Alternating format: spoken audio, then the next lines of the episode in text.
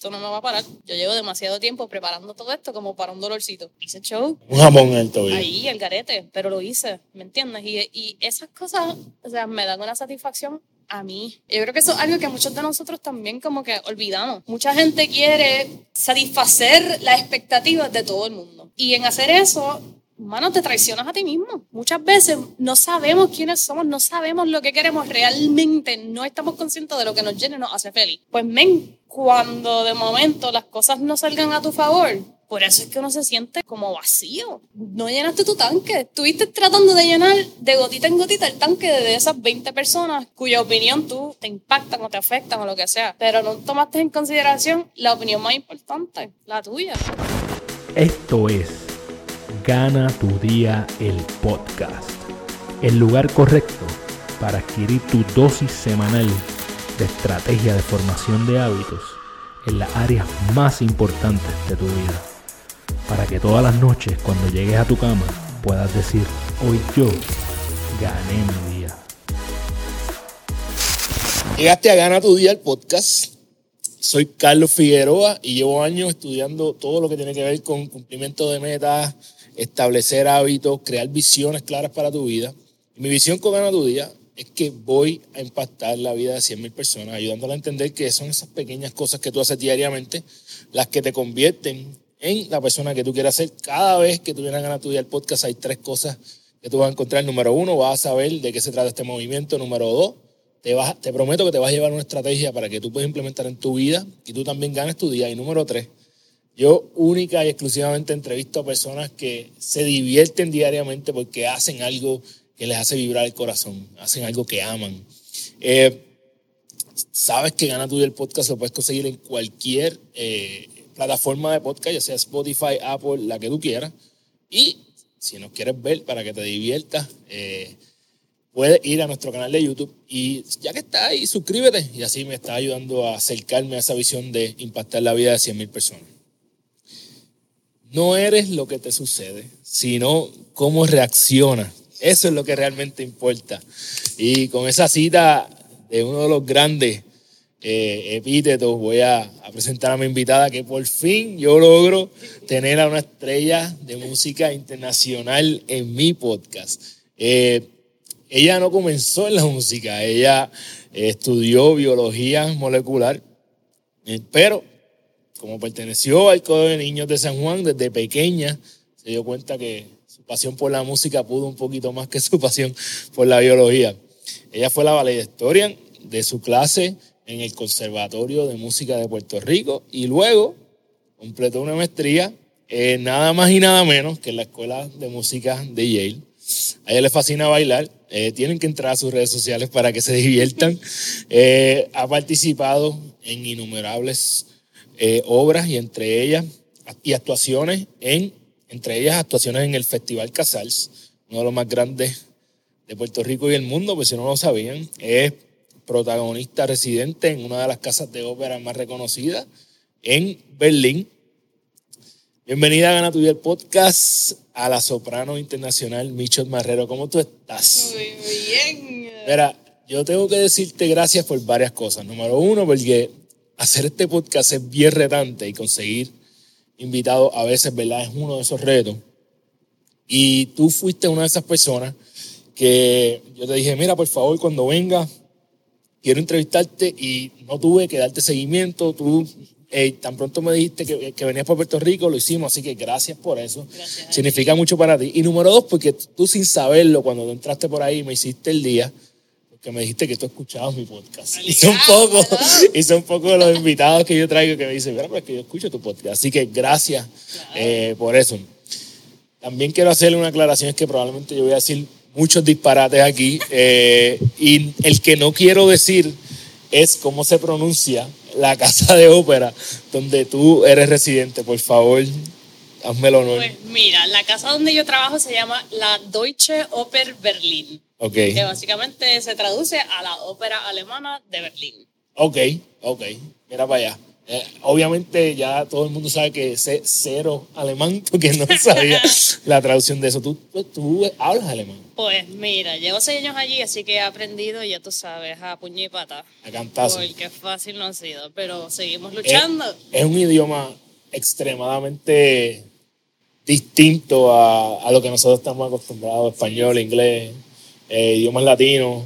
Pero ya tú te sientes, ya tú te manejas en alemán. Sí, ya, yo siempre digo lo mismo. Yo siempre pienso que ahora eh, me atrevo a decir que sobrevivo. eso está bien, eso está bien porque vives ahí, es importante. Creo que... Me defiendo de mis batallas. Este, todavía no me siento tan cómoda como para hacer una entrevista completamente en alemán. Ok, ok, ok. Pero conversaciones me sumo. Qué cool. Eh, acabo de hacer tu, tu intro, ¿verdad? y se me trabó la lengua entre actuar, cantar. ¿Cómo se le dice a lo que uno hace en la ópera? Porque no es solamente cantar, es una mezcla entre cantar y actuar. Tú tienes unos personajes, unos papeles, etcétera. ¿Cuál es el término correcto? ¿Es cantar o es actuar? Pues mira, muy buena pregunta y eso yo creo que cada persona que tú le preguntas va a tener una contestación diferente. Porque ahí eh, yo creo que se basa en lo que cada persona quiera contribuir como artista, ¿no? si hay una persona que se enfoca mayormente en su voz, pues te va a decir que ella es una cantante. Ok, ok. Si le encanta la dramatización, a lo mejor te dice, ah, yo soy más actriz que cantante. Ok. Yo siempre digo que yo soy un singing actress. Singing actress. No, como que una actriz que canta. Porque realmente para mí la parte esencial de la ópera es el proceso de crear una historia y de hacer un story, ¿no? Como de, tener ese, esa transformación en un personaje y llevarlo a cabo, ¿sabes? A todo su apogeo en el escenario. Definitivamente, eh, y yo quiero meterme en, en toda esa dinámica tuya de los personajes, pero hay que, hay que empezar por el principio, a cada redundancia. Yo quiero que tú le cuentes a la gente porque no es como que tú naciste, dijiste, ay, qué chévere, yo voy a ser cantante de ópera cuando sea grande. No es así. Eh, de hecho, estudiando tu historia, hubo un suceso específico que te saca de estudiar y te lleva por el camino, o, maybe es el, ese, ese yield point donde tú dices, por aquí es que me voy porque no, esto no es para mí. Cuéntala Yo le digo eso mi pivot point, así que tenemos un, un término ahí bastante similar. Pero no, yo, o sea, yo vengo de Corozal, mis papás son ambos maestros, este, tengo dos hermanas menores y este, el resto de mi familia son todos trabajadores, ¿no? Como que nadie se dedica a la música clásica, no tenía ningún tipo de acceso, no sabía lo que era la ópera, pero siempre me gustó cantar, siempre me gustó bailar. Entonces, pues mis padres, cuando se dieron cuenta de que yo realmente tenía como una pasión especial por esas dos cosas, pues me llevaron a una audición del Coronillo de San Juan y fue ahí donde realmente empecé a desarrollar un montón de destrezas, disciplina, etcétera, etcétera, y me adentré a lo que es el arte como tal. Pero a mí siempre me dijeron, yo no digo que eso es cierto, a mí siempre me dijeron que de la música no se puede vivir. Y de la música clásica menos. ¿Sabes? Eso está difícil, como que eso no, o sea, te va a morir de hambre. O sea, y pues realmente esa psicología, cuando yo estaba todavía en la escuela superior, como que yo la adopté. Yo me la creí. Me viví la película y dije, no, verdad de la música no se puede vivir. Este, yo no, no creo que voy a hacer una J-Lo, así que pues no me voy a zumbar con todo. Así que pues vamos mejor a, este, a estudiar biología. Siempre me ha gustado, siempre he tenido buenas notas, me encanta, o sea, me encanta aprender. Eso es algo que siempre he tenido como, como eh, consistente en mi vida esa búsqueda de algo nuevo, de aprender cosas nuevas, de seguir desarrollando las cosas que ya tengo y aprender cosas que jamás imaginé. O sea, eso es parte de mi vida, todo siempre lo ha sido. Eso definitivamente se lo debo un agradecimiento pleno a la manera en la que me criaron mis padres, ¿no? Este, y pues todo eso para decirte que pues realmente me creí la película, o sea, me fui a la UBI fulón, estudié biología. ¿Tu meta era qué? Mi meta era ser doctora. Ah, ok, ok. ahí no va a pasar hambre, no me va a ir mal, tú sabes. Entonces, pues, la vida tenía otros planes para mí, mucho mejores de los que yo tenía en mi mente. Y lo que pasó fue espectacular. ¿Verdad? Fue un poco traumático cuando lo viví, pero ahora, después de mucho tiempo, fue, es una de las, de las bendiciones más grandes que han pasado en mi vida. Y fue que estudiando biología, yo tuve que, eh, hacer investigación en los laboratorios en el mismo Río Piedra y investigaba una de las bacterias que se encuentran en, en algunos eh, cuerpos de agua aquí en Puerto Rico.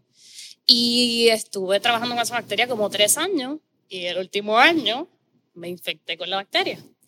Resulta que la bacteria era una bacteria que lo que llaman en inglés un flesh-eating bacteria. O sea, literalmente te come. Literalmente, o sea, se alimenta De de la- de- del tejido humano. O sea, no que- solamente la piel, o sea, de lo que sea no, no, tejido. humano. tejido. Eso sigue por ahí para adentro y te puedes morir. Bien en serio. Entonces, pues yo, de momento,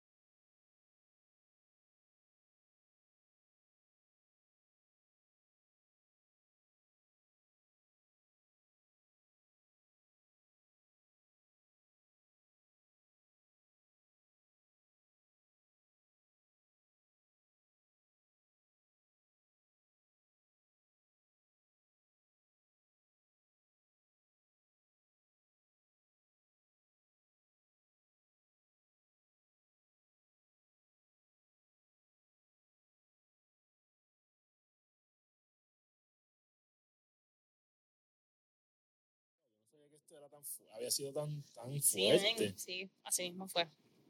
En verdad, yo digo como que ese momento fue un bofetón, pero en la dirección correcta. Yo creo que mi reacción ante esa situación fue lo que, lo que me llevó a empezar a adentrarme realmente en lo que soy hoy. Y fue, o sea, sí, no te voy a mentir, mano, tuve miedo.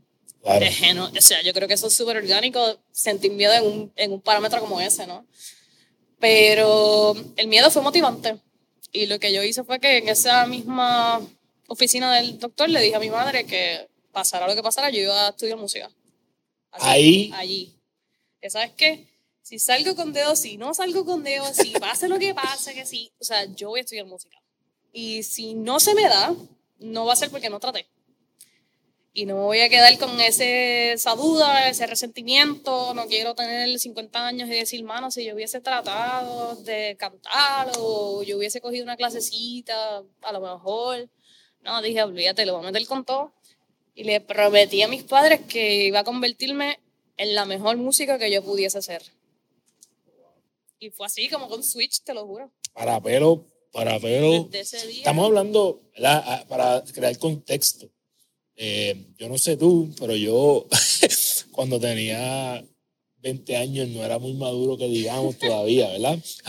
Estaba empezando mi formación, había hecho unas cositas, estaba estudiando en Mayagüez, pero no era como que yo tomé una decisión life changing en un día, eh, y mucho menos tan grande como esa, ¿verdad? Porque eh, eh, es all in. Sí, fue, Oli. fue de pecho.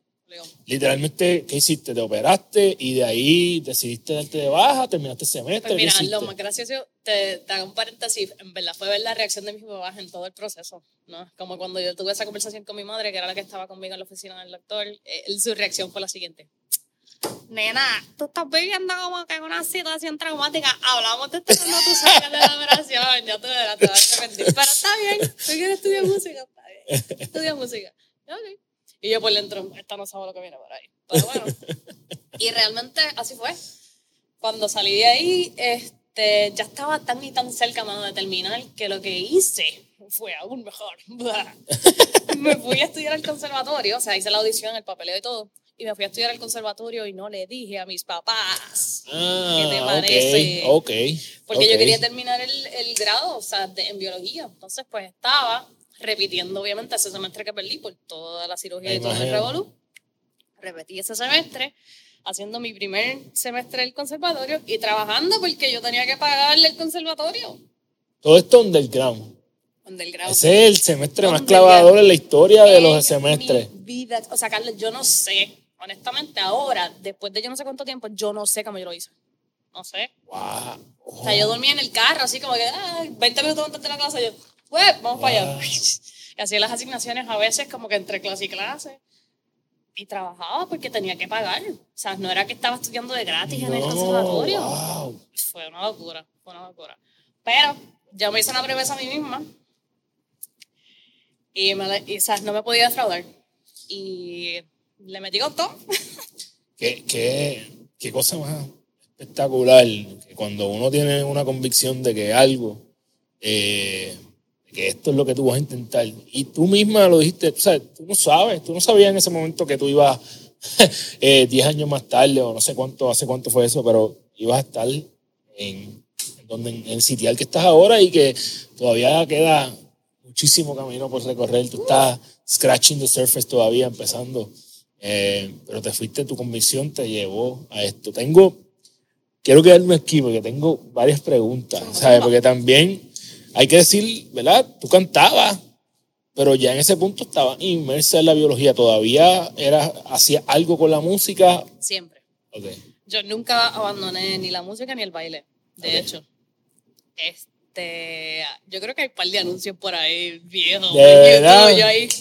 o sea, eh, anunciando, yo creo que era como que. Ah, yo hice un par de jingles de par de canales locales, así como Ok. que de Navidad. toda la cuestión, Cositas así. Ok, ok. Este, mm, pero nunca abandoné la música. Y cuando terminé el coro de niños de San Juan, que estaba en la Yupi, estuve envuelta en un montón de actividades. Por ejemplo, pertenecía a Coralia de, de Puerto Rico, que es el coro, el coro de conciertos de la Universidad de Puerto Rico. Ok, ok. Cogía mis clasecitas de canto también. Esa era, todas mis electivas eran música, ¿ven? O sea, todo el mundo como que, "Ah, cogiendo una electiva en sociología. Y ahí, teoría musical. Así que, pues, como Sí, que dice yo, ya yo sabía realmente, pero Ya, ya. se me hacía bien difícil admitirlo. ¿Tú has hecho alguna vez algún stand-up? Yo siento que tú tienes stand-up stand comedy eh, material aquí ahora mismo, ¿ok? No, ven, no. Yo te veo, te veo, te veo. Piénsalo, piénsalo. ¿Sabes qué? Alguien me lo dijo ayer también. Ayer. Ayer, allí. Yo pienso que hay, hay tela. Está bien, siempre. Déjalo por ahí, déjalo por ahí, porque yo pienso que A lo mejor. hablando de cosas naturales eh, y cosas con las cuales hay que trabajar, ¿verdad? Porque puede ser que alguien venga ahora, vaya a, a la casa de ópera alemana, porque no la voy a pronunciar en alemán. Deutsch, Deutsch, Deutsche. Deutsche, Deu- Deutsche. Deutsche, Deutsche. Ok, no es tan sí, difícil. Deutsche, lo- es que se- verlo te da miedo. Exactamente. Ok, Deutsche, Deutsche. Así mismo. Como Opera si, si lo House. a escribir en español, yo escribiría D-O-I-S-H-E. Deutsche. Ok, Deutsche, o CH. O sea, Ok, Deutsche. a ver. Deutsche. Ah, Sí. ves, mucho, mucho más fácil. Ya lo, ahora voy a guiarme de que sea una palabra en alemán. Deutsche. Y ópera es ópera, así que le Exacto. quitan la haya. Hicimos, sacan el- hicimos. Cool. Eh, es fácil verte en el Deutsche Oper House y pensar, ay, es que esta nena nació con un talento y ella llegó aquí y se sentó y wow, ya está cantando. Quiero hablar de cuánto es disciplina y cuánto es talento. ¿ok? Quiero, quiero saber, ¿verdad? Po- Poner en perspectiva que una mujer que tiene una voz tan espectacular como la tuya, porque, by the way, ayer estuve escuchando eh, los clips tuyos y vamos a hablar también de la música clásica ya mismo, pero eh, ¿cuánto es que tú le diste con todo, todos esos años y lo mismo que tú acabas de decir que nunca te detuviste? Pues mira, eh, mm, buenísima tu pregunta. Porque yo pienso que ambas cosas van de la mano, ¿no? Eh, hay mucha gente con talento innato, pero todo talento conlleva trabajo. Em, porque si tú no tomas la responsabilidad de desarrollar ese talento que traes ya innato en, tu- en ti, pues no vas a alcanzar lo que pudieses alcanzar. Em, así que pienso yo que es es eso. Primero es reconocer que tú traes algo especial y que tienes algo que ofrecer, ¿no? Dentro de, y eso puede ser muchísimas, de muchísimas formas. Pero dentro de todo, sin la disciplina, sin el trabajo, sin los hábitos, sin esta consistencia de desarrollo, el, lo que yo hago particularmente es, es, yo no creo que sea posible sin, sin esa otra parte. Y te explico por qué. Como cantantes, eh, yo creo que es súper, yo siempre digo, es súper corny, porque es súper natural, o sea, en nuestro instrumento es parte de nuestro cuerpo. Y nuestro cuerpo cambia. Ven, el cuerpo que yo tengo hoy no es el mismo que tenía hace una semana. En, o sea, en muchos aspectos, y así mismo se refleja en mi instrumento. Mi instrumento yo lo cargo para arriba y para abajo. Si estoy en un avión y tengo un concierto y me deshidrato, o sea, no voy a crear el mismo sonido que crearía si estuviese completamente hidratada. Mm. Entonces, pues conlleva un montón de concientización de lo que es el instrumento, cómo cuidar de él, cómo ejercer y ser la mejor versión de tu instrumento. Pero la mejor versión de mi instrumento es parte de mi cuerpo y por consiguiente yo como persona me responsabilizo de cuidar de mi cuerpo porque si yo no cuido de mi cuerpo no cuido de mi instrumento. Si yo pierdo mi... ¿Cuántas cuerdas vocales tú crees que tenemos? Ah, bueno no hice suficiente mi asignación. No. Dos. bello. Pero es eso mismo, perdemos una cuerda vocal y ¿qué tenemos? Tú no puedes crear sonido con una sola cuerda, necesitas las dos. O sea, la, la, voz literal es aire que pasa entre medio de esas dos cuerdas vocales y las hace vibrar. Si una de ellas no está funcionando, no va a crear sonido. Y por ahí viene, o sea, eso, eso, es otra conversación, ¿no? Pero lo que voy es eso, si, si yo no me responsabilizo de tomar de cuidarme y cuidar mi cuerpo. Y esto es otro tema que yo creo que tú y yo podemos estar aquí te días hablando, pero cuidar de mi mente. No soy nada, mí. No soy nada. Aquí, esto es, esto es como si tuviera una maquinita de sonido aquí, es donde yo tiro una granada o alguna jodienda que suene como que. Por favor, si se, si, si, si se le va la luz a la persona que está escuchando esto, se le acaba la batería del celular, lo que sea, en tu vida tienes que cuidar de tu instrumento. Tú hablaste muy bien de dos partes de ese instrumento, la parte física y la parte que está aquí adentro. Así que, ya, ah, se acabó, nos vamos, se acabó. este, eh, tú, en, todo esto, es evidente que tú has tenido la disciplina, pero ¿en qué momento fue como que, coño, esta me canta? Eso pasó cuando eras pequeña. Bueno, tú vienes cantando desde pequeña. Desde pequeña. ¿Cómo tú, siempre estoy vacilando que yo tengo esta voz de, de ¿verdad? que, que, no, no, yo no, no puedo cantar, ¿verdad? Y tú sabías desde hace 20 años que tal vez yo no, ¿viste? yo podría cantar porque mi, uno de mis cantantes favoritos es Joaquín Sabina y tiene la misma voz que yo, ¿verdad? Pero eh, no es natural, como que qué vozarrón tiene Carlos. Eh, en tu caso, ¿cuándo fue que...? Bueno, en verdad es que yo creo que de chiquita yo no te... O sea, no es chiste. Yo me las tiraba a los talent shows allí en el garaje de, casa, ¿entiendes? Como que yo iba a buscar a mis primos o vecinos o lo que fuera y los sentaba allí y eso era, yo me creía, J-Lo, ven, yo me lo viví. O sea, esto, es verídico. Sí, yo todas las coreografías y cantando con cepillo en mano. Y lo gracioso de todo eso es que obviamente jamás en un millón de vidas pensé que iba a terminar cantando música clásica. Eh, eh, tenemos que hablar de eso porque, y, y, puedes hacerme como que, eh, pero tú si ahora mismo decidieras fusionar en otro género, muy bien podrías hacerlo relax. Puedes interpretar cualquier cosa y adaptar tu voz a eso. Pues mira, Físicamente pudiese hacerlo, porque tengo el conocimiento para alterar el tipo Coño, no fue tan bien la pregunta, pero. No, claro que no.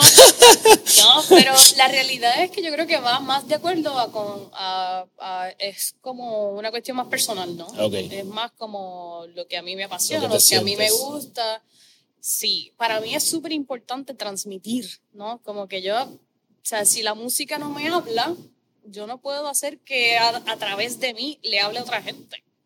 Y por eso es tan importante tener ese tipo de conexión con lo que, con lo que uno hace, ¿no? Como que, o parte esencial de lo que yo hago es crear un tipo de, yo, les, yo le llamo como un círculo imaginario, ¿no? Como yo te doy toda mi energía y todo lo que tengo dentro de mí a través de esto que hago, pero yo nutro mi ser con todo lo que yo recibo, mano, de la gente sentada en ahí, tú sabes, de la audiencia, del público, de la gente que viene al final de los shows a darte un abrazo, de la gente que te manda un mensajito por DM y te dice como que, men, yo no sabía que tú podías hacer algo así, este, te agradezco tal cosa, o sea, para mí estas cosas son realmente la esencia de lo que yo hago. Es alcanzar, hacer accesible cosas que tú jamás en tu vida pensaste. Digo, eh, eh, eh, tú lo estás diciendo y yo siento esa energía saliendo de ti literalmente. Tenía, tenemos que hablar de volver a la parte de la actuación, porque si algo que yo me disfruto siguiendo de, es cómo tú te metes en los personajes, cómo tú te preparas. Y quiero hablar en parte de cómo tú te preparas para esto, pero esto de los personajes es, es transformacional. O sea, tú, tú actúas. Eh, cuéntame cómo tú, cómo tú te metes tú te transformas. Yo te veo con las pelucas, la, los maquillajes. Es una cosa bien. Eh, yo, yo siento que es como que un nivel bien alto todo lo que yo veo en términos de producción. Gracias. Eh, ¿Cómo tú te metes en eso? Pues mira, cada personaje tiene su magia.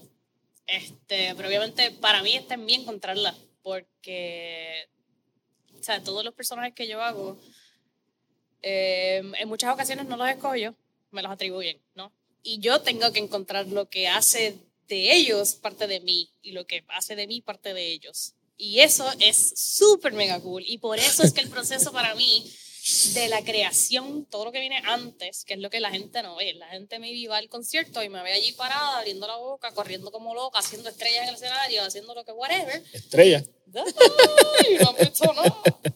Pero este, eso es lo que ven pero realmente no, no tienen conciencia del trabajo que conlleva llegar ahí, ¿verdad? Y, por ejemplo, la caracterización es una de, de las partes que yo más adoro, porque de momento me dicen como que, ah, vas en diciembre, por ejemplo, eh, me dejaron saber al principio de la temporada, vas a cantar en Hansel y Gretel, vas a cantar Gretel. Y yo, ¡uh! Voy a cantar sea, voy a convertirme en una niña, men. O sea, puedo, o sea, yo soy chiquita, yo me 5'2", en Alemania, men. En Alemania soy, Son bien grandes las alemanas. Este, y, y, eso me, me da un montón de alegría, o sea, como que mi fisicalidad es diferente, la, mi personalidad es bien jovial, así que que me digan, ah, va a ser de niña, eso era como que yo, estaba esperando. Entonces, pues, parte de la preparación fue encontrar mi versión de Gretel. Porque ¿cuántas Gretel no hemos visto? O sea, ¿cuántas Gretel no conocemos? Desde el libro, desde de, de niños, ¿no? Y pues yo como que organicé un proceso personal para yo encontrar la mejor caracterización, o sea, yo, para yo encontrar lo que yo le llamé mi Gretel. No la Gretel que yo veo, no la Gretel que hace mi colega, no la Greta el que yo he visto en YouTube o whatever, la mía. ¿Qué hace la mía? ¿Cómo reacciona? ¿Cómo, cómo mira? ¿Cómo brinca? ¿Cómo se emociona? Este, ¿Cómo le da miedo?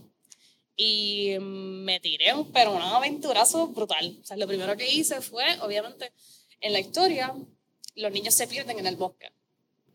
Pues yo, en Alemania, yo dije, como que hay un par de bosques por ahí. Es verdad. Vamos allá.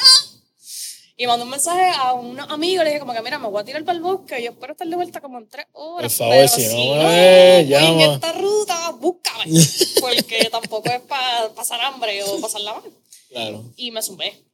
Ven, y estuvo espectacular, porque yo entré al bosque con la mentalidad de una niña. O sea, yo dije como que, ok, yo estoy al principio es súper cool, todo es cool, una vaca, diablo, mo. O sea, es como que una hoja, o sea, uno brincando, hay un charquito, uno se moja los pies, se embarra todo.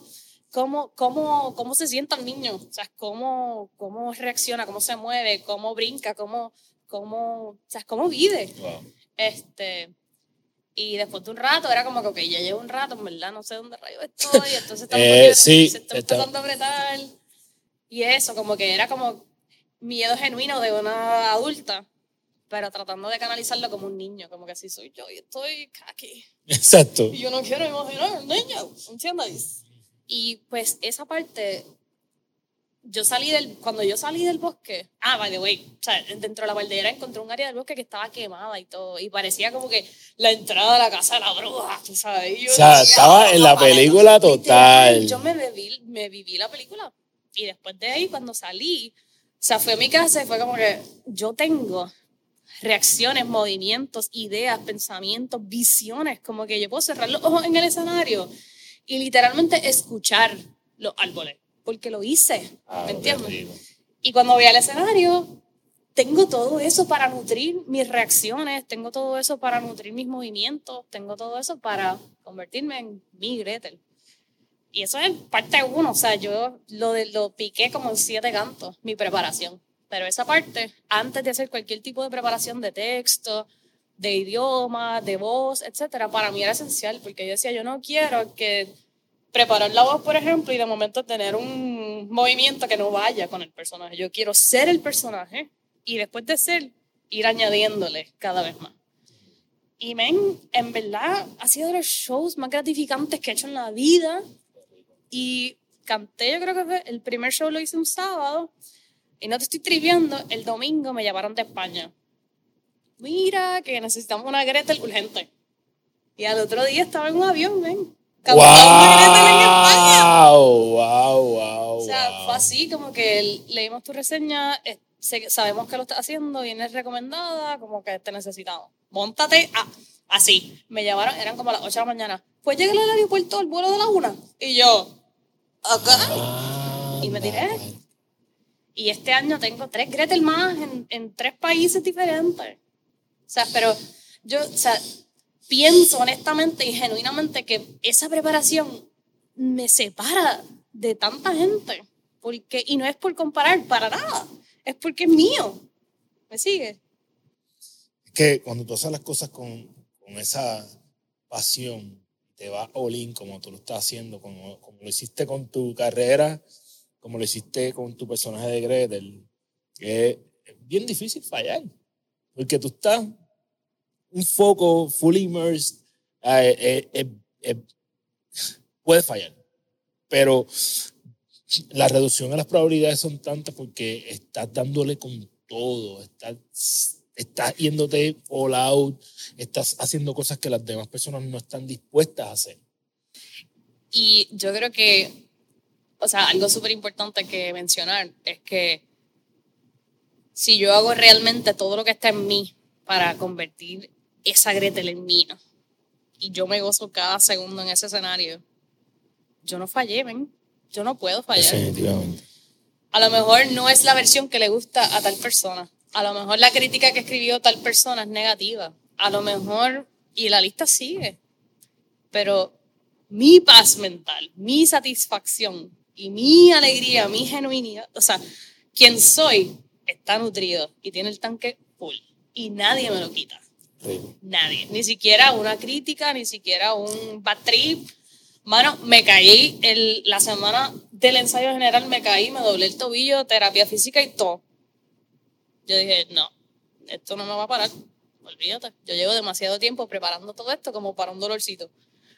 Hice show, Un jamón en el tobillo. ahí, el garete, pero lo hice, ¿me entiendes? Y, y esas cosas, o sea, me dan una satisfacción a mí. Yo creo que eso es algo que muchos de nosotros también como que olvidamos. Mucha gente quiere eh, satisfacer las expectativas de todo el mundo. Y en hacer eso, mano, te traicionas a ti mismo.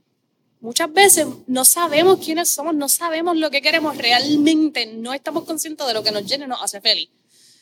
Pues, men, cuando de momento las cosas no salgan a tu favor, por eso es que uno se siente como, en inglés decimos, como depleted, ¿no? Como, como vacío. Porque no llenaste Gastado. tu tanque. no- exacto, gasta- gastado. No llenaste tu tanque. Estuviste tratando de llenar de gotita en gotita el tanque de esas 20 personas que, que, cuya opinión tú, o sea, te, te, te impactan o te afectan o lo que sea. Pero no tomaste en consideración la opinión más importante, la tuya. Y, y eso es, mano, esencial para mí. Lo que te digo ahorita, como que yo pienso honestamente que la carrera que yo en la carrera que yo escogí, hay que judged for a living. O Todo el mundo tiene una opinión sobre lo que uno hace cuando uno está en el escenario. De cómo te ves, de cómo sonríes, de si sonríes, de, cómo pronuncias, de esto, de aquello, que si eres aburrida, que si eres demasiado, que si eres...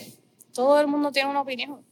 Y si realmente yo estuviese viviendo mi vida en categorización de en las opiniones de lo que dice todo el mundo sobre mí, yo estuviese como que por lo, probablemente manicomio nada un palo. eh, yo, yo, yo no quiero, no quiero pecar de ponerme en tu nivel, eh, pero me siento bien identificado por varias cosas. Una es pues, cuando hice el ejemplo del bosque, eh, tú estás haciendo lo que, lo que le pasó a Gretel. Y yo siempre en todos los talleres, todo lo que yo hago, yo siempre digo, yo nunca voy a darle a alguien para que haga algo que yo no estoy dispuesto a hacer o que yo no practique frecuentemente. Y eso, como tu personaje, lo hace mío y me hace eh, extremadamente genuino, porque yo no te estoy mintiendo. Yo te estoy diciendo, esto es lo que yo hago. Míralo, míralo aquí, mira mi libreta.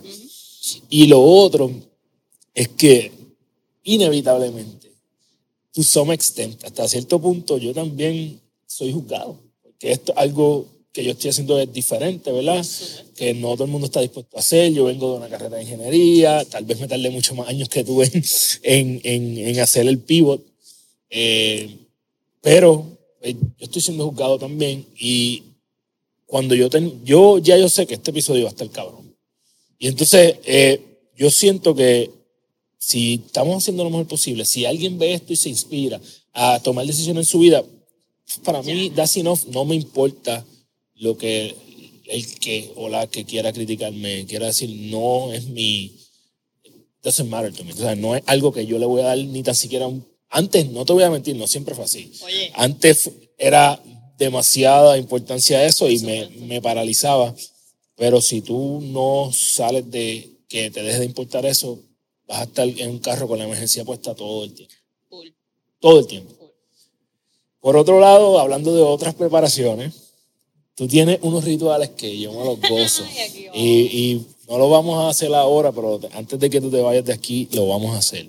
Tienes unos rituales eh, para liberar estrés. Y nuevamente, en otra cosa que me siento bien identificada, porque hay ciertas preparaciones que yo hago para mis episodios, para mis eventos, etcétera, pero Háblame de tus rituales de baile, de los camerinos, mi camerino. Yo me los gozo eh, súper brutal y, y, sé que tienen una importancia eh, para tu poder dar lo máximo en el escenario. Sí. Pues mira, eh, mi camerino surgió de toda la vida. Honestamente, yo siempre lo he hecho, porque siempre me ha encantado bailar. Y cuando escogí cantar como mi o sea, es mi medio eh, primordial de, transmitir mi música y lo que soy, como que a veces que me falta nutrir la parte corporal, ¿no? Porque hay veces que estoy cantando maybe personajes que son un poquito rígidos, o si estoy cantando una esclava o algo así, o sea, es como la fisicalidad del personaje no me permite estar ahí en el escenario como que ahí, ¿entiendes? Aunque... pero sí he hecho personajes, de hecho, que yo creo que parte de la razón por la que los se han hecho esencial y especial en mi vida es por eso, porque me han permitido traer esa chispa de baile a mi manera. Y yo le metido salsa, pasitos, pasitos de salsa en el medio de la escena. De hecho, tuve, tuve una producción en donde tuve que aprender una coreografía completa en un pole de estos de, de baile. ¿Oh, de verdad? Sí, cosas que yo jamás en la vida. Y pues, o sea, me, me entrené con una profesora, coreógrafo, toda la cuestión. Y en verdad, pues, o sea, yo la pasé brutal, yo la pasé espectacular. Pero el punto de todo eso es que, pues, el baile para mí, el movimiento corporal es, parte esencial de mi expresión. Y cuando estaba en los camerinos, siempre, ya tú sabes, la ansiedad, como, uff, el dolor de estómago. Yo le llamo el culillo. El culillo, full, full, full, que estoy contigo. Y, eh, o sea, yo creo que especialmente cuando uno está empezando, ¿no? Y está esa expectativa de la que estamos hablando. O sea, para mí, el primer día fue el primer concierto que yo tuve en Berlín. Yo no había pisado ese escenario. En ese escenario, o sea, el, el teatro cabe 2.200 personas. Yo no había visto el escenario, ven. Y la orquesta son 200 personas, 2.200 personas. El escenario es sea, un universo. El Wow. escenario es el más grande de toda Europa. Vamos. Ah, esto no lo sabía. Porque Wow. eh, la manera en la que está diseñada, el, o sea, el- los tamaños como tal, es gigante. El sitio es gigante. Es una locura. O sea, tú entras y es como, ¿dónde estoy parado? Pues, ¿qué pasa? Cuando yo estoy en el camerino y todavía no me han llevado al escenario, yo tenía ese build-up, así como Claro. que yo salí de la escuela, papá, literal, me gradué y de momento fui a hacer teatro. Y fue como que mm, el teatro de nosotros en la escuela aguantaba 200 personas. ¡Woo! Y ahora estoy 2200. O sea, es como que yo estaba de que me sudaba hasta la frente. Y estando ahí dije como que no, yo no puedo salir al escenario con esta pelota porque no me podía mover, no podía respirar la voz, eh, aire. Yo decía, mano, no Ah. puedo, o sea, tengo tanta ansiedad que tengo el pecho. Ok, tengo como que la baba a dos que no puedo, necesito como que Ay, no, como que necesito sacarlo. Mano, y prendí mi Spotify y lo puse a tu Gendel allí en el camerino.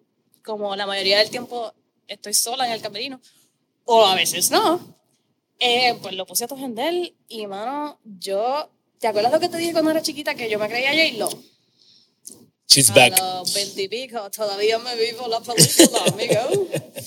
A veces me creo Madonna, ahora me creo Dua Lipa, o me creo, tú sabes. Sabrá Dios lo que me creo. Pero, pero me metí y dije como que no, yo voy a disfrutar. Y yo voy a canalizar toda esta ansiedad la voy a convertir, estos nervios que yo siento que en verdad me están como paralizando, yo los quiero convertir en energía positiva, los quiero convertir en emoción, en agradecimiento, mano, de que estoy aquí. O sea, de que esta locura que yo jamás pensé que iba a ser mi vida se está dando de la manera en la que mis acciones y mis sacrificios y mi ardua labor han- me han llevado. Y dije, no, como que esto no puede ser. Y ya tú sabes, coreo. Y después, cuando salgo al escenario, este, o sea, traje una energía especial conmigo. Yo lo sentía. Y yo sé que si yo lo sentía, era bien difícil que las otras personas no lo sintieran conmigo o que por lo menos no lo reconocieran. Y para mí eso fue esencial. Y después de ahí, dije como que no, esto va a ser, o sea, basic need. Antes de cada show, llego temprano, vocalizo, hago la parte vocal y de momento faltan cinco minutos. ya tú sabes. Y ahora, mano, he hecho tantos videos que ahora la gente me lo pide. Claro. O sea, es como que colegas, las mismas señoras que me hacen el pelo, el maquillaje, las de vestuario. A veces yo abro la puerta y ella, eh, eh, eh, y voy por el pasillo. Desde, desde el camerino hasta el escenario. Y llego al escenario. Qué cosa más brutal. Yo me, yo me los gozo eh, desde, que, desde que descubrí quién eras y veo, de verdad que me los gozo. Y hay unos que tienes que volver a verlo porque te vas a reír. Eh, eh, por otro lado, viendo a veces tus stories, he visto que, que también el público, de, no sé si es alemán o en Berlín en específico, es como que bien retante, ¿verdad? Eh, es como que you make it or break it. Y que hay veces, no sé si es que eh, te abuchean, no a ti, sino a la situación. Eh, algo así pasó, ¿verdad? No estoy diciendo una loquera. No, para nada. Eh, el público alemán, en mi experiencia, es muy verbal. Verbal, ok. Si no les gusta, te vas a enterar. Si les gusta, te vas a enterar, ¿no? Como que a veces que en el medio de una escena hay la orquesta baja y hay como que un sonido sublime, algo así, y si a alguien no le gusta, te gritan desde su silla. Como si tuviéramos en la justa. como si estuviésemos, literalmente. Como a veces cuando uno es chiquito que los pais van a ver un juego de básquet. ¡Ah! ¡Mira, bicha! Literal. Así. ¿Qué? En un teatro de ópera. Sí. ¿Qué uno hace? O sea, ya tú estás acostumbrada. Pues mira, la primera vez, y eso también yo creo que es algo bien cultural, porque en Bien. Estados Unidos la gente no suele ser de esa manera y mi experiencia en Puerto Rico tampoco. no creo. No, como que yo creo que en, en Puerto Rico y en Estados Unidos la gente, a pesar de que maybe no le guste de la manera en la que le, gusta, Picha, le o gustaría, sea, como que suelen a- a- aplaudir, como yo, yo pienso que en hasta agradecimiento de- del esfuerzo, ¿no? del trabajo conllevado. Pero en Alemania, muchos de ellos conocen estas piezas desde que son chiquitín. O sea, es como que esta gente, hermano, yo tengo colegas cuyos hijos se saben más partes de la ópera que yo. Oh, wow. O sea, pero es eso, pero que crecen con eso, van todos los días, conocen un montón. Entonces, pues cre van creciendo con, con todo Es este cultura, conocimiento. Exacto. totalmente. Y entonces, de momento ven algo que no les gusta o que no es como se supone y te dejan saber. Y la primera vez que me pasó, ya me iba a marear. Porque fue, eh, había una escena que era súper energética y tenía baile y yo ahí, ¿qué, qué, qué? Con falda y todo. Y terminaba en el escenario como que literalmente tirada en el piso.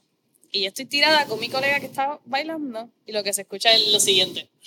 De momento, y mi amiga y yo, así, como tirada en el piso, como, ¿está real? Eh, parece que sí. Pues así mismo, con mi cara de lechuga, me recojo y sigo. Porque, ¿Qué, ¿Qué va a hacer? ¿Qué va a hacer? Pero por dentro era como que, diablo, eso fue para mí. O eso fue como que, que no le gustó. No le gusté yo, no le gustó ella, no le gustó la situación, no le gustó el outfit, no le gustó qué. La música, la voz, como que pueden haber sido tantas cosas. Wow. Y si no les gusta, te abuchean. Y, o sea, usualmente debo recalcar que en la mayoría de las experiencias en donde se ha abuchado son producciones nuevas, usualmente modernas. Ok, que no son clásicas. Exacto, en donde el, el director se toma ideas creativas o experimentales y ahí hay personas que llevan 60 años yendo a esta ópera y de momentos diferentes y yo no puedo bregar. Y pues lo abuchean, ¿no? Así que ya no. La última vez que me pasó me dio un ataque pavera en el escenario. Y todo el mundo decía, Dios mío. Y yo, Llorando, llorando. llorando la risa. Bueno, son experiencias que, que también te forman, ¿verdad? Y te preparan. Ya, ya, ¿Qué peor te puede pasar que te abuchen? Bueno, lo próximo sería tirarte con un tomate como los muñequitos. No sé, yo espero que no lleguen a ese, a ese por punto. favor, o sea, este, tú sabes que eh, yo antes no pretendo, yo no pretendo saber nada de ópera ni de música, pero uno, nosotros crecimos tal vez un poquito distinto, J-Lo, y Cosí, lo que sea. Y yo era reacio antes de escuchar música clásica. Irónicamente ahora eh, yo, yo necesito muchas veces escucharla. No es secreto que a mí me encanta leer. Y yo descubrí, ¿tú sabes lo que es el, el, el Mozart Effect? ¿Has escuchado? So, hay, para la gente que no escucha, solamente quiero escucharme un poquito inteligente aquí hablando de esto. Este, eh, eh, esto es un efecto que la música barroca, música clásica, eh, activa una onda específica, la onda alfa en tu cerebro y hace que tú puedas aprender eh, mejor. Y El, el día que yo escuché que eso era a thing, como que eso es algo, yo dije, espérate, papito, ¿sabes? por aquí es que yo voy. Si yo tengo que escuchar esto para poder leer más rápido o aprender más rápido, que es lo que yo quiero, eh, por aquí para abajo que me voy. Eh, tú, cuéntanos aquí, sin que nadie nos vea, si yo voy a tu, a tu Spotify, ¿qué tú escuchas? que puedas decir sin que, sin que te- cuando llegues al aeropuerto allá entren a tomatazo. Mm. Dios mío, me grito. Yo creo que en verdad, en verdad, sí. Es más, tal señorita, pero así como private, ¿no? Pero yo creo que mi Spotify asustaría a mucha gente. De verdad. Porque yo escucho de todo. Y cuando te digo de todo, es de todo. Es de todo. De todo. Yo amo la música clásica, como amo la música popular, como amo la música urbana, como amo la música latina, la música eh, experimental, este, la música contemporánea, Música en general. la música, siempre y cuando la- hay algo, el, el tipo de, de música que me hable, yo la voy a escuchar. Y tengo amistades que saben que, que tengo un playlist al garete y a cada rato es como que, mira, escuché esto, me acordé de ti. Y yo, boom, boom, perfecto. Pero escucho de todo, ven, cuando te digo de todo, es que, o sea, dime lo más loco que se te venga a la mente. Vamos. Es imposible, tengo que mencionar al conejo. Claro. ¿Escuchaste el nuevo? Bro, por favor, Claro, obligado. claro. ¿Me entiendes? Como, y para mí es súper gracioso que mucha gente piensa como que tú eres cantante de ópera. no puedes escuchar a Bad Bunny. Escuchas música clásica. Y yo, mm, Tú sabes, tú sabes que y Bad Bunny es un buen ejemplo para mí de que uno no puede aprender eh, a uno puede aprender a que te guste diferentes cosas. Eh, yo yo crecí con, con reggaetón del viejo, es un poquito más viejo que tú, so, cuando el reggaetón todavía no se podía comprar, este, yo crecí, tenía panas que le escuchaba, le gustaba Nirvana, fui creciendo y me gustaba The Killers, Draco, eh, Tu play Mayagüez, el mío, sí, ahí. Joaquín Sabina, después por ahí Dave Matthews, o sea, hay muchas cosas. Y cuando empezó Bad Bunny, yo era el más, ah, esa porquería, ese tipo, bla, bla. Y honestamente, pues, bueno, e- evoluciona, no, no tienes que... Este, este podcast no, no quiero que se vaya a convertir en una- un podcast de crítica de música urbana, porque eso se lo dejamos a los que saben de eso, pero eh, no tienes que ser el más amante de las letras ni nada. Eh, si hay algo que te gusta, escúchalo. Si no te gusta, pues simple. Ya, no lo escuches. Este, so, pero qué bueno que sabemos que, que hay dos o tres underground allá dentro de, de ese playlist. Y por ejemplo, perdona que te No, no, interrumpa para nada. rapidito. Yo creo que para mí también es una cuestión de una apreciación innata, genuina y auténtica hacia lo que es el artista. O sea, mucha gente es como que, ah, no, esto no. Como que, hermano, hay un montón de cosas de esta persona que la hacen espectacular. claro, O sea, por lo menos para mí. claro, Yo no- 100%. Y yo no, ju- así a mí no me gusta, ah, como que, ah, tú cantas eso, yo- no, no, men, como que, ¿qué tú quieres decirme con lo que estás poniendo en la mesa? Porque definitivamente un el trabajo de un artista es expresión. ¿Qué me quieres decir? Si me lo estás diciendo, me lo vendiste, vamos allá, voy contigo. Y eso lo hacen todos los géneros musicales. Y hay gente, o sea, así como hay gente que la música clásica no le, no le habla, hay, hay gente que el reggaetón no le habla. Y eso es a cada loco con su cuento, ¿no? Pero la realidad del caso es que, en mi opinión, y maybe es porque soy músico, pero toda la música tiene algo espectacular que ofrecer. Toda. Aunque tú digas como que, "Mm, aquí hay como que espacio para, qué sé yo, mano, tú estás evaluando de tu desde tu perspectiva, desde tu experiencia, desde tu opinión. Pero si tú te sales de ese círculo y de momento tienes un espectro completamente diferente de apreciación a lo que esa persona está tratando de expresar, presentar o ser, tú no me puedes decir a mí que, que, que esta gente no son artistas. Definitivo, O sea, definitivo. no, Artistas lo son. Es, es, es su arte, lo que pasa es que Por no es el arte que a ti te gusta. Por supuesto. Y lo mismo, me- perdón, no quiero verdad No. que nos quedemos aquí, pero No, lo mismo me intriga al revés. O sea, es como que hay mucha gente que porque no tiene acceso a lo que es la música clásica, la bloquea. No, como que esto no es para mí, no me gusta. Mano, la música clásica no es una canción, men. No es un artista. Estamos hablando de cientos de años de construcción, de creación. O sea, la esencia de lo que toda esta gente está haciendo Salió ahora. ¿de dónde tú crees que salió, bro? Y eso para mí es súper espectacular porque es como ir al cine. A veces que tú vas al cine, pagas 20 pesos por ver una película que sales ahí como que digo lo que va a trip. Pero hay veces que sales con la mente volada, tienes una perspectiva diferente, aprendes unas cosas brutales, o te vas en un viaje, hermano, y estás metido en un spaceship o whatever. Como que eso es el teatro. El teatro. El teatro puede ser teatro musical, puede ser teatro hablado, puede ser película, Netflix, la ópera. Pero si tú no le das una oportunidad, nunca vas a saber. Y también es darle la oportunidad en un espacio en donde algo que te llame la atención, tú no vas a ir random a, a ver whatever. Tú vas al cine porque te llama la atención algo del póster o viste el trailer. Lo mismo con el teatro y la música, men. Como que tú no vas a llegar allí como que me compré un ticket, vamos a aquí. Porque estás jugando a ciegas, obviamente. O sea, la probabilidad de que salgas de ahí lleno de emoción e inspiración, maybe sí, maybe no. Pero si tú hiciste la búsqueda y hay algo que te atrae, hay algo en la producción, en el show, en la música, en lo que sea que te llama la atención, ya, ya tú vas a entrar a esa experiencia con una perspectiva amplia y con básicamente espacio para llenarlo, como sea, para nutrirte. ¿Me sigues? Tú, tú sabes que yo fui esa persona que yo antes no quería ir, iba a New York y no quería ir a ninguna obra de Broadway ni nada. Y cuando tú le das la oportunidad, eh, es algo bien divertido. Y es una intriga, y por aquí nos vamos. Así que totalmente de acuerdo contigo. Eh, tú siempre estás aprendiendo diferentes cosas. Últimamente te he visto frente a un piano. ¿Estás aprendiendo a tocar piano o es que ya tú sabes tocar piano? Bueno, nosotros, por lo menos los cantantes, tenemos que estudiar piano en la escuelita. Porque si no, no te gradúas. o sea que tú sabes. Sí, este, la realidad es que yo siempre digo como que yo toco lo suficiente como para acompañarme, para estudiar, no, pero yo no puedo sentarme ahí como que pasionalmente a no, no tengo esa habilidad. Okay. Porque realmente no fue algo que me atrae, o sea, no es algo que me atrae y nunca lo, lo perseguí, ¿no?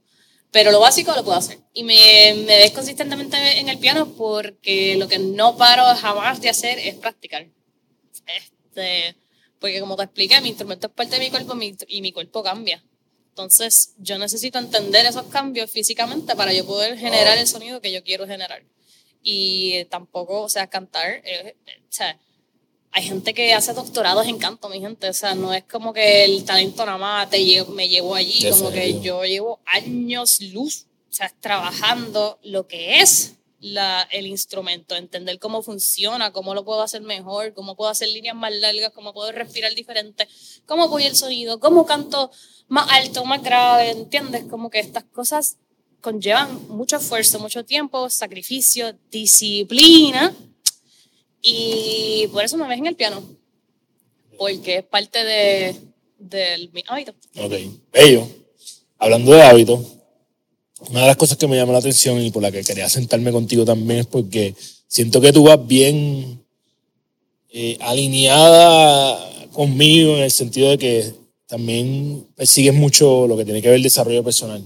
Obviamente escuchar Gana Tuya el podcast, eso es, importante. Pero, eh, ¿qué, ¿qué es lo más que buscas? ¿Qué te gusta estudiar en términos de que todo esto que tiene que ver con eh, personal growth y este tipo de cosas? ¿Por dónde te vas? Pues mira, el personal growth, tú sabes, eso es un mundo, es un mundo. Y mientras más te adentras, más encuentras. 100%. Y es como, ah, diablo, encontré esta persona y de momento se abrió ahí un, otro hoyo. yo siento que a mí me pasa eso mensualmente. a mí también. Una cosa bien loca. A mí también. Me pasó hace poco cuando, o sea, yo escribí como que, más, recomiendo un libro y tú, chequeate este. Y yo, no hay vuelta atrás, olvídate, ese tipo es. Bueno, eh, John Gary Bishop, ¿verdad? Correcto, John Gary Bishop. Pero, este, ¿por dónde me voy? Mira, realmente yo empecé, donde yo empecé fue con entenderlo, o sea, ciertos términos que son esenciales en lo que nosotros utilizamos como personal development o personal growth, que son términos como mindset, ¿no? Este, son términos como awareness, em, todas estas cosas fue cositas que me llamaron la atención. Y realmente em, me voy mucho por, por retar mi mente casi siempre me, me, encanta, me encanta cuando alguien presenta algo en, en una perspectiva en donde yo no la...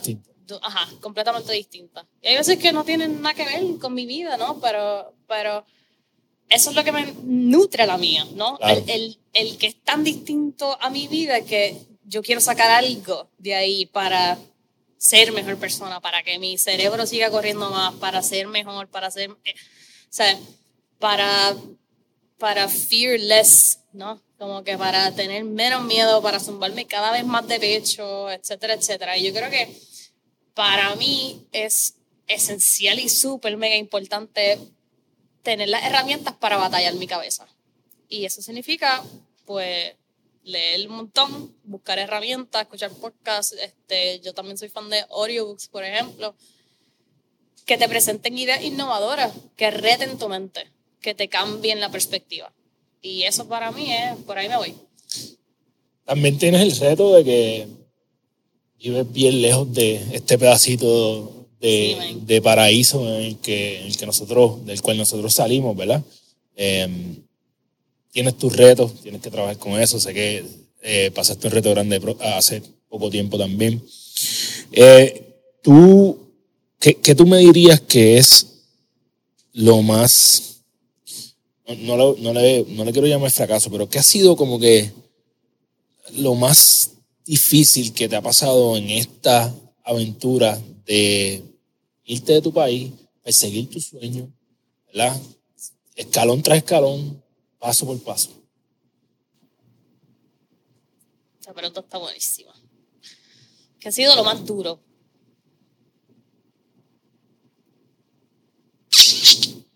Duro lo más, más, más, no sé. Por- o sea, ya mismo vengo con eso. Pero han sido muchas cosas pequeñas que se han sumado. Ok. Eh, Este, no ha habido como que una bofetada dura estando yo allá.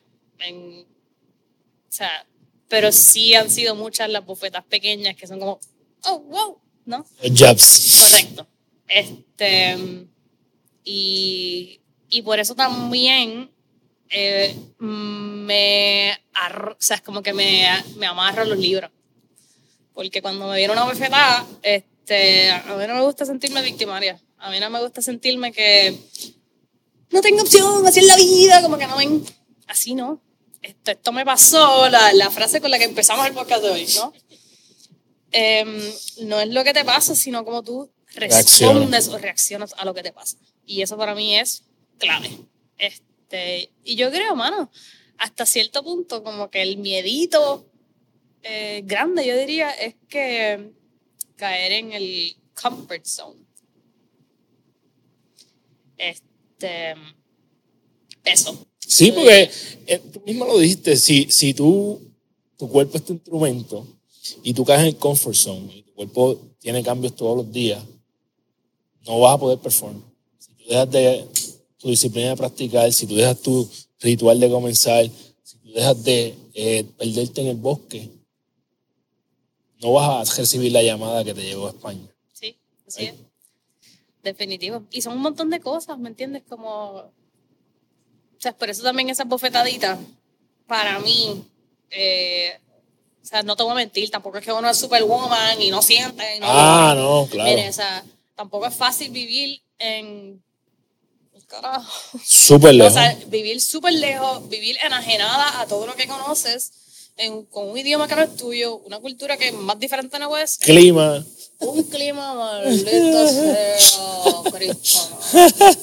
Con comida sosa, ven. Como que yo vengo aquí, hago una compra en Costco y la monto en la maleta. O sea, como que porque no hay de otra. Y, y todo es tan diferente. O sea, tan- o sea, no es como que yo llegué ahí de momento la vida rosita, living the dream. No, mano, ha sido, hay que apretar. Pero, este, esa sensación de no sentirme victimaria de la circunstancia, para mí ha sido esencial en continuar desarrollándome y seguir amando lo que hago. O sea, es como que durante el COVID, por ejemplo, que todo cambió, que las circunstancias externas nos cambiaron a todos, men. Este, yo dije ok, ¿qué opción tengo? Como que no puedo hacer lo mío. Se me cayeron 13 contratos, como que, ¿qué voy a hacer? Pues, mano, me fui a estudiar. Estudié otra vez. Y leí y aprendí. Y salí de ahí con una perspectiva y una amplitud completamente diferente a la que entré dos años antes. Y fue un montón de tiempo de autorreflexión también, de darme cuenta que había sin querer, hasta cierto punto, caído en puntos de comfort, ¿no? Y fue así como que, uh, esto hay que... hmm, no me había dado cuenta, no, las circunstancias estaban tan automáticas, automatizadas que no me había dado cuenta que estaba ahí, mira, uff, fallando aquí. Yo, I can do better, I can be better, tú sabes. Pero la realidad también, o sea, ok, por eso te digo, para mí es importante mencionar, no tan solo que estas cosas son como funciona mi mente, pero también es importante mencionar que mi mente es una mente como la de cualquier otro ser humano, en donde, o sea, hay veces que, mano, me da una depresión y me siento a ver Netflix por cuatro días. Esa es la que hay. O sea, es como que hay momentos en donde o sea, honestamente, muchas veces son los hábitos los que me sacan de esos hoyos. Son las lecturas o los audiobooks. A veces digo como que, diablo, no quiero leer, me duele un poco la cabeza, no quiero forzar los libros. ¡Pum! Audiobook es la que hay. Me vengo a limpiar la casa o me voy a caminar, qué sé yo, y de momento escucho algo, es como que pausa. ¡Wow! Espérate un momento. Dame un break, déjame pensar esto, déjame ver. Pero es eso, es cuestionar la mente, lo que a mí me ha sacado. O sea, lo que ha cambiado es realmente quién soy es cuestionarme lo que me enseñaron siempre, lo que siempre aprendí, lo que siempre pensé, como que, eh, o sea, hay espacio para más, siempre hay espacio para más, pero si tú no te cuestionas las cosas, no, no, o sea, te quedas ahí. 100% de acuerdo. ¿Tienes alguna mirilla? ¿A dónde, a, a dónde estás apuntando? ¿Sabes hacia dónde vas? Pues mira, ahora mismo sí y no. No tengo una mirilla. Ahora mismo tengo como cuatro. Y estoy en una etapa de mi vida súper interesante porque es la primera vez en mi vida en donde no tengo una. Ok. Usualmente yo tengo una y, y yo, abajo. o sea, no hay break. Por ahí para abajo puede caerse el mundo y yo, ¡boom! Sí, se, puede, se, se te puede caer el dedo, y Dedo tú y por yo, ahí. ¡fum! allá, ¿no? Pero por primera vez en mi vida no tengo claridad de una. Y por consiguiente dije como que, ok, voy a empezar a buscar aquí, voy a buscar aquí, voy a buscar aquí, voy a buscar aquí. Y voy a tener paciencia conmigo mismo, con el proceso y con lo que traiga la incertidumbre. Si yo puedo hacer esas cosas por mí, lo que sea que venga, viene con todos los power a nutrir lo próximo. Aunque ahora mismo no sepa exactamente qué es lo próximo. Hay que.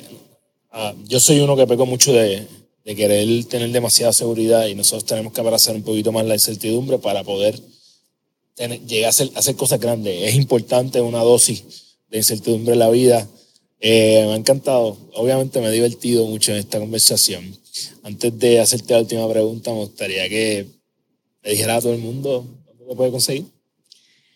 Pues mira, en verdad, en verdad, me pueden conseguir donde quiera que yo esté en el mundo. Usted si me manda un mensajito por email, Instagram, ahora tengo TikTok. Este, lo que tengo son como posts, así que espero darle ahí un poquito de vida. Pero en verdad, en verdad, si usted me manda un mensaje y yo le puedo ayudar a lo que sea, este, todavía no tengo mi misión clara, o sea, mi visión como la de Carlos de impactar la vida de una cantidad de personas en específico, pero, pero siempre es parte de quién soy. Así que usted me envía un mensaje, yo siempre le voy a contestar. Este, si necesita Michot ayuda, Marrero, arroba Michot Marrero. Correcto. En mi correo electrónico es bishot, o sea, mi nombre, michot89 a gmail.com. Mi Instagram es michot.marrero. Ok. Allí me encuentran, cualquier mensajito, lo que sea que pueda hacer por ustedes, cuenta con eso. Falta algo importante, www.michot ¡Dios! Si me escucha mi agente, mi amor. Wow. Ah, ¿Viste? El, Voy a tener que hablar con tu página agente. web es michot.com. ok, gracias. Creo que es importante. Michot, ¿cuál es ganar tu día hacer las cosas que te convierten en ese ser bien especial que toda la audiencia ha conocido hoy y que te van a convertir en la persona que va a alcanzar cualquiera de esas cuatro mirillas? ¿Cuáles son esas tres a cinco hábitos que tú haces todos los días para que cuando tú llegues a la cama tú puedas decir, hoy yo gané mi día? Bueno, este, yo estaba pensando cuando esta pregunta porque sabía que venía, así que tengo acá. Pero quiero mencionar algo súper importante. Este, los hábitos son actividades que se hacen con frecuencia o consistencia, ¿no? Este, y para mí, la inconsistencia de mi trabajo no, no, no me permite, por ejemplo, hacer una rutina, digamos, mañanera de 6 de la mañana a 8. O decir como que de tal hora tal hora hago esto, eso, ¿no?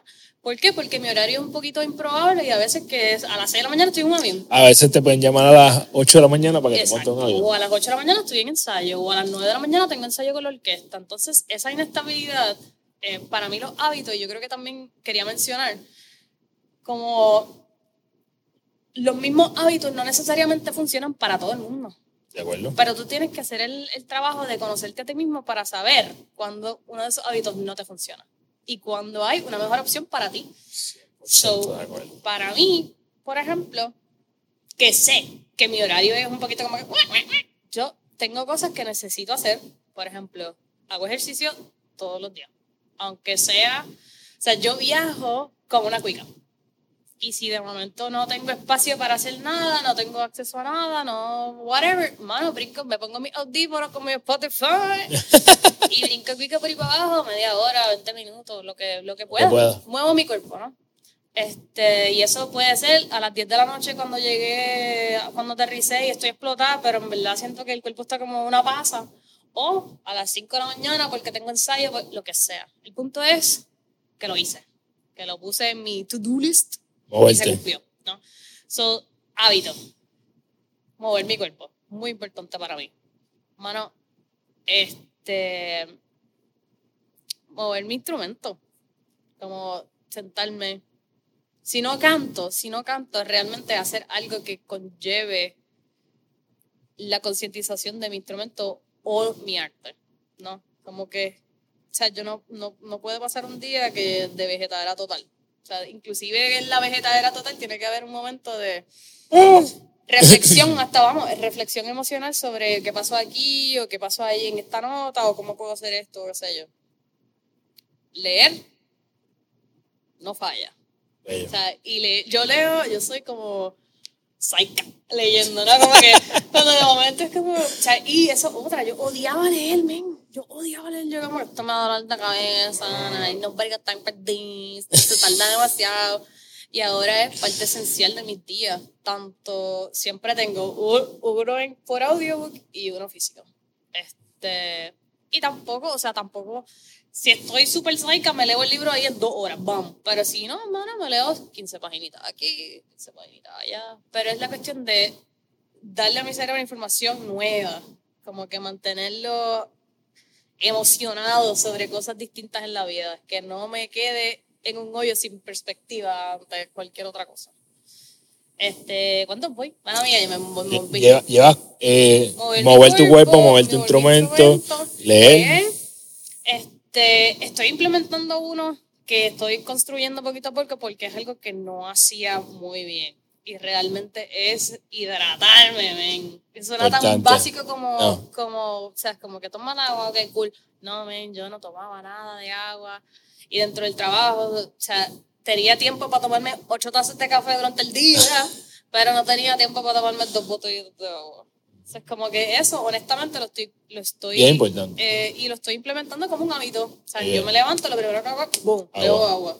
Si no bebo agua, no puedo hacer ejercicio. Es Bien. como boom, psicológico, pum, pum, pum. Es, es- es el proceso de hábito. Sí, por supuesto. Por supuesto. Y la otra cosa que me ayuda a hacer un paquito corny es este, hablar con algún ser querido. No, corny para nada. Pues yo soy el tipo más corny del mundo porque si yo tengo 39 años y yo no hablo con mami, algo me faltó. Sí.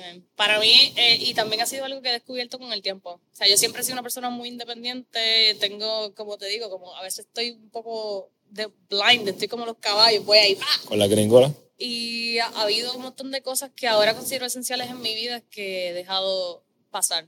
El tiempo con mis seres queridos es una de Es ellas. crucial. Em, y es algo que no estoy dispuesta a sacrificar ever again.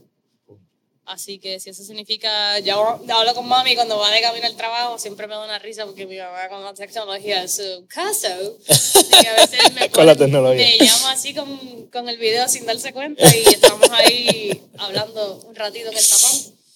Pero sí, son cositas que con, con el tiempo realmente me he dado cuenta que, que sin ellas no funcionó ninguna de esas cosas. Y son cosas que nutren mi instrumento, mi alma, mi mente y mi cuerpo.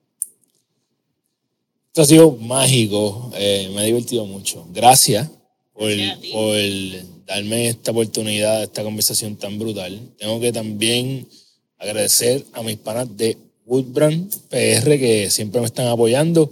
Mira qué loco que esta gorrita es para ti y es un bosque, ¿sabes? Eh, y tiene la cotorra puertorriqueña y entonces Estábamos hablando del bosque, de, de toda la historia. Ahí tiene para tu próxima caminata. Sabes que pueden ir a woodbrandpr.com y conseguir la tuya y utilizar el código GTD para que tengas free shipping. Esto estaría incompleto si yo no hablo de, de todo lo que yo aprendí hoy. Eh, ese pivot point, ese momento que puede ser eh, un. Puedes, tú puedes decidir o va a ser lo peor que te pasó o va a ser lo mejor que te, que te pasó. El por poco perder un dedo fue lo mejor que te pasó a ti en tu vida. A veces nosotros nos queremos arraigar a las situaciones y no nos damos cuenta que nos están tratando de enviar un mensaje. Qué bueno que tú cogiste el mensaje. Porque, y, y, y- y en esa sala de- del médico dijiste, lo siento, pero se acabó. Necesitamos esos momentos en nuestra vida. Yo creo todo el mundo. Eh, ¿Te puedo? Te- por favor, no. Go for it. No. O sea, yo, quiero- yo quiero también mencionar que, que es súper importante estar consciente de que cualquiera de estos pivot points puede venir en cualquier momento de tu vida, corillo. O sea, que tú tengas 50 años, una familia y un trabajo establecido no significa que este pivot point no pueda venir por Claro ahí. que no. O sea, tú tienes elección, a veces es muy difícil tomar esa responsabilidad porque tienes otra responsabilidad contigo, pero eso no significa que que no puedes tomarla, Para ¿no? que no hay otras cosas para ti, que de momento si dejaste de amar el trabajo, que no hay otras cosas que puedes perseguir en tu vida, Claro. mano, que no tienes otras pasiones que te llenan y te hacen feliz. Persigue las cosas que te hagan feliz, men, porque si no, estás dejando tu vida en una oficina y yendo a tu casa agriado y no vale la pena vivir en ese ciclo, men. Y puede ser que nos pase estando en high school, en la universidad, a los 20, a los 30, a los 40, a los 50, a los 80, men. No importa. Nunca es tarde. Nunca es tarde, aunque la sociedad nos críe creyendo que si no lo hice ya no me da tiempo, que si tengo un hijo no puedo, que si esto, mano, Para nada. se puede. Sí, Solamente tienes que creer tú en que puedes hacerlo. Simple. Es que necesita, Sí, sí, necesitábamos escuchar eso. Y, y lo- lo- eh, era eh, es bien loco porque era mi próximo punto, que, que si no se dio, no fue porque no trataste. Eh. Si no se dio, que no sea porque no trataste. No vemos la gente que consideramos exitosa y decimos, ay, qué suerte. Esta señora que está aquí, señorita, perdón, se ha tenido que joder por su sueño por mucho tiempo. Eh, tuvo que terminar el bachillerato al mismo tiempo que estaba en conservatorio, al mismo tiempo que estaba pagando por eso. Eh, cosas que a veces no estamos dispuestas a hacer y dispuestos por, por nuestro sueño y que tenemos que entender que hay un trabajo detrás de él, ¿verdad? Hemos dicho aquí todas tus rutinas, todo lo que tu, tu disciplina de práctica, etcétera. Pero eso es lo que después le llamamos suerte cuando te llega una llamada a las 8 de la mañana y te dice, ah, vente para España, ¿ok? Lo importante es que entendamos que no es suerte, es causa y efecto. Es que tú le has dado tan duro que la suerte te va a llegar porque estás listo para ese momento. Me encanta saber que eres una persona que, que se fue all-in en lo que ama. Eh, creo que por eso es que lo haces tan bien. Eh, creo que es bien importante que recordemos que, que no nos tiene que olvidar, no nos tiene que importar para nada la opinión de los demás. Lo haces por ti, por la opinión tuya, ¿verdad? Eh, es la única opinión que realmente importa. Hablamos muchas, muchas estrategias de cómo transformar esos, esos nervios en energía positiva. Aquí hemos tenido una energía súper chévere. Y qué bueno que lo dijiste tú y no lo dije yo. No seas una víctima. No seas víctima de tus circunstancias. Haz lo mejor que tú puedas. Ah. ¿Qué más? Gracias. Gracias por, por, ti. y por- también, maybe Please. añadir alguna cosita en el último punto. No seas víctima de tus circunstancias. A veces es como que, eh, o sea, con la boca es un mamey, ¿no? Hay veces que nuestras circunstancias nos ponen en sitios apretados y que en verdad ver la posibilidad de esa otra perspectiva es un poquito más difícil. Pero lo que yo propongo que hagamos es en verdad que hagamos un esfuerzo de reconocer que de momento las cosas no están funcionando para ti, estás en un hoyo y en vez de sentarte a llorar un pity party todos los días por 10 años, men, que digas como que hasta aquí, men. O sea, que aunque te tardes dos años, tengas el valor, y perdónenme en español, los cojones de decir hasta aquí. Yo puedo ser mejor que esto, yo merezco mejor que esto, porque todos tenemos el potencial de merecer, de buscar y de tener esas oportunidades. Y que las circunstancias no nos permitan tener acceso a ellas no significa que no existen. Y es simplemente eso. O sea, hay que trabajar honestamente en uno para poder reconocer entonces cuando esas oportunidades vengan. Porque a lo mejor si tú no estás consciente de que necesitas, este, qué sé yo, un ejemplo bobo, necesitas un poquito más de sol en tu día y de momento no sabes que lo necesitas y llegas del trabajo que estás en la oficina todo el día, te encierras en tu casa a ver televisión, se va el sol y al otro día se repite, no sabes que lo necesitas, men. Pues, o sea, ¿cómo es la única manera que vas a saber que lo necesitas? Haciendo cosas diferentes, empujándote a salir de tu zona de confort y decir como que, hermano, hoy voy a ir, voy a ir al Juan a dar una caminadita después del trabajo, que vas el tabón de plaza y después me tiro. Hermano, esas son las cosas que, que esas oportunidades y esas experiencias que a veces uno dice como, "Ah, whatever, voy a hacerlo por, por, porque sí. Muchas circunstancias son esas las oportunidades que nos cambian la perspectiva y que nos sacan del hoyo del victimhood. Totalmente. Así que perspectiva, yo creo que la perspectiva, eh, la perspectiva te cambia buscando esa experiencia, dando otras oportunidades. Ah, esto ha sido bien, bien espectacular. Gracias, Michelle. Eh, mi gente, sabes que puedes conseguir Gana tu Día el podcast en tu plataforma favorita, ya sea Apple, Spotify. Si estás ahí, danos cinco estrellas si te gusta el contenido para que más personas se puedan enterar de lo que estamos haciendo. Si nos quieres ver eh, a través de YouTube, vete a YouTube y dale a la campanita, suscríbete. Así nos estás ayudando a impactar la vida de más personas acercarnos a esa visión de 100.000 personas. Y los lunes y los miércoles nos puedes ver en Liberty Canal 85 a las 7 de la noche. Como siempre digo, recuerda que eres la única persona responsable de todo lo que pasa en tu vida y que la forma en que te cumples tus sueños desarrollando los hábitos que te acercan a ellos porque eres tu hábito. Diariamente toma las acciones que te acercan a tu mejor versión para que cuando vayas a la cama todas las noches puedas decir, hoy yo gané mi día. ¡Yeah! Ah, yes. Está durísimo. Yeah.